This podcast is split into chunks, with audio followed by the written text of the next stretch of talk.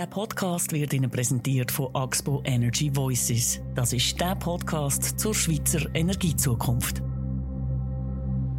Heute bei «Apropos» Gemeinden gegen die Migro. Entlang der Autobahn A1 haben die Migro und andere Firmen ein Grundstück am nächsten. Der Grossverteiler hat mit seinen Lagerhallen und Lastwagen viel Geld ins Gebiet rund um Egerkingen gebracht, aber auch Lärm und Dreck und Verkehr. Jetzt fangen sich Gemeinden an zu wehren. Sie wollen Geld. Wir reisen heute apropos nach Egerkingen und nach Neudorf, ins Göi. Und zwar machen wir das mit Christian Zücher, er ist Reporter bei der Seite 3. Mein Name ist Philipp Loser und das ist eine neue Folge von «Apropos» im täglichen Podcast vom Tagesanzeiger und der Redaktion der Media. Hallo Christian. Ciao Philipp.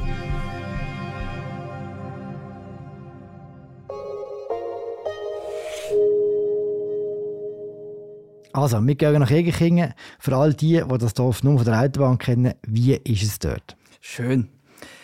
Du musst dir das Dorf so ein bisschen vorstellen als typisches Dorf im Mittelland. Kille, Gemeindehaus, ein paar Restaurants. Aber wenn man so genau hinlässt, dann hört man hinten irgendwo im Hintergrund ein Rauschen. Ein Grundrauschen quasi, Genau. oder? Von der Autobahn. Genau. Du hast eine Gemeindepräsidentin getroffen. Wer ist sie und wie ist sie? Die Rosmarie Bartoldi, so heisst sie, das ist eine Figur. Sie ist 72, sie ist seit 2009 Gemeindepräsidentin. Sie ist eine ehemalige Beizerin. Ja, und sie ist eine sehr lebendige, direkte Frau. Sie hat dich mit ihrem Volvo durchs Dorf gefahren und hat dir was gezeigt. Sie hat mir eine grosse Wiese gezeigt, aber bevor wir vielleicht zu dieser Wiese gehen, äh, noch zu dem Volvo. Das ist eigentlich eine lustige Anekdote. Sie ist lange Nissan gefahren, hat den Volvo erst seit einem Jahr und lernt das Auto noch ein bisschen kennen. Und man sieht das auch auf der rechten Seite. Ähm, es hat ein paar Kratzspuren und sie hat, hat die Spuren einfach weggelassen. Es gibt Schlimmeres als Lackschaden. Genau, wir sind zu dieser Wiese gegangen. Die Wiese ist eingeklemmt zwischen der Autobahn und Eisenbahnlinie. Und die grenzt direkt an das grosse Verteilzentrum von der Migro, wo vor allem auf der Fläche von der Gemeinde Neuendorf, das ist äh, die Nachbarsgemeinde von Egerkingen, liegt. Hm, es ist ein riesiges Industriegebiet dort, oder? Ja, ich meine, eben, du hast es vorhin gesagt, oder die A1 ist gesäumt von Lagerhallen und dort hat die Migro jetzt schon einen kilometerlangen Fleck, den sie bebaut hat, mit eben Logistikzentren, mit äh, dort vor allem äh, das grösste Tiefkühllager der Schweiz, viele Non-Food-Artikel, genau. Und ein Fleck, das sind etwa 40 Fußballfelder, das ist ja so unsere Währung im Journalismus. ähm, genau 18 Hektare ist noch nicht bebaut und das wird jetzt Migro bebauen. Wer regelmäßig bei der A1 durchfährt, merkt, das ist quasi alle halbe Jahre haben wir das Gefühl, ist ein Gebäude mehr dort. Das ist ja noch nicht so lang, dass dort alles so bebaut ist. Bevor wir jetzt über das aktuelle Projekt von der Migro reden, wie hat das früher ausgesehen dort? Sehr ländlich. Also früher, das heißt, ich würde jetzt mal sagen, vor den 60er Jahren ist dort noch keine Autobahn gestanden. Es ist dort allmählich mal ähm, das Eisenbahngleis gekommen, die ersten Zugverbindungen. Und dann ist äh, das Nationalstrassennetz aufgebaut worden und man hat gemerkt, ah, da eins führt durch. Das ist die Verbindung zwischen Genf und St. Margrethe. Und wenig später haben wir dann auch mit der A2 geplant. Das ist die Nord-Süd-Achse, also eben Basel Richtung Chiasso. Und genau, durch das ist das ländliche Gebiet, also vor allem Bauern haben dort gelebt. Es war auch ärmlich, gewesen, also ein abnormal hoher Steuerfuß von 260. Das heisst was genau? Das heisst, dass äh, die Steuerbelastung zweieinhalbfacher ist von der Staatssteuern. Also auf Gemeindeebene so? Genau, auf okay. Gemeindeebene. Ja, und man hat gesehen, da kommt etwas. Dass da etwas kommt, hat damit zu tun gehabt, dass es gewisse Leute gegeben hat, die gemerkt haben, was das für eine gute Lage ist, also aus einer logistischen Perspektive geschwätzt. Du hast in deinem Text jemanden erwähnt, der Frank Rentsch geheissen hat. Wer war das gewesen und was hat er gemacht dort im Göi? Der Frank Rentsch war ein Migro-Manager. gewesen. Man muss vielleicht sagen, damals ein Migro-Direktor. Und der Herr Rentsch, das war ein Doktor, der hat gesehen, das Gebiet bietet sehr viel Potenzial und hat dann angefangen, Land von den Bauern zusammenzukaufen. Und in recht grossem Maßstab. Genau, er hat rund 400'000 Quadratmeter den Bauern abgekauft auf der Gemeindefläche von Oberbuchseite, Neuendorf und Egerkingen. Und das ist was im Fußballfeld, wenn das schon die Währung ist von den Journalisten? Du Philipp, jetzt kannst du dir ausrechnen, das sind wahrscheinlich so 100 Fußballfelder. Recht gross. Mhm. Bei dem Migros waren Sie mit dem Frank Rentsch aber nicht nur zufrieden. Gewesen. Ja, das ist eigentlich vielleicht noch ein bisschen tragisch an der Geschichte. Ich meine, heute sind das so die, die vielen Stücke an der Autobahn oder im Mittelland. Oder? Ich meine, Egerkingen liegt ja genau dort, wo da zwei und da eins sich schneiden. Und genau dort hat Migro ihre Grundstücke. Damals hat es ein bisschen gedauert, bis so quasi das Wachstum gekommen ist. Und dem Rentsch ist vorgeworfen worden von der Migrospitze, er hat viel an den Bauern gezahlt. und er hat dann durch das äh, mit dem Migro gebrochen, hat das Unternehmen verlassen und hat auch noch im hohen Alter quasi ähm, ja, einen Gram gehabt, wie sich das entwickelt hat. Und eigentlich müssen wir sagen, ich meine, Migro hat dort äh, den besten Fleck an da eins, sie müssen eigentlich für ihn ein Denkmal errichten. Das kannst du heute nicht mehr zahlen, wahrscheinlich. Ja, das ist anzunehmen. Wir gehen wieder zurück nach der Werbung. Ich bin Karin Frey. Als Journalistin rede ich im Podcast Energy Voices einmal im Monat mit verschiedensten Gästen über Klima- und Energiezukunft der Schweiz. Zu Wort kommen alle, von der Expertin bis zur Bundesrätin, vom Start-up über den Professor bis zur Aktivistin. Jetzt im Wahljahr diskutieren wir speziell mit den Parteien. Hören Sie rein, Energy Voices, auf Ihrer Podcast-App. Ich freue mich auf Sie. Wir springen jetzt wieder ins Jetzt. Wir sind wieder auf der Wiese, wo es noch Platz hat für ein grosses Logistikzentrum, dass man wieder das Gefühl bekommt für die Lage dort. In diesem riesigen Mikrogebäude. Was hat es dort für einen Umsatz? Wie viele Lebensmittel gehen dort jeden Tag aus oder nicht Lebensmittel? Wie muss man sich das vorstellen? Wie gesagt, das ist riesig. Also der Migros wehrt sich immer auch dagegen, das ist äh, einfach eine Lagerhalle, das ist top modern. Also eben, es hat, ist ein Hochregallager mit 266'000 Palettenplätzen. Das ist sehr viel. Also dort werden äh, 105.000 Artikel gelagert.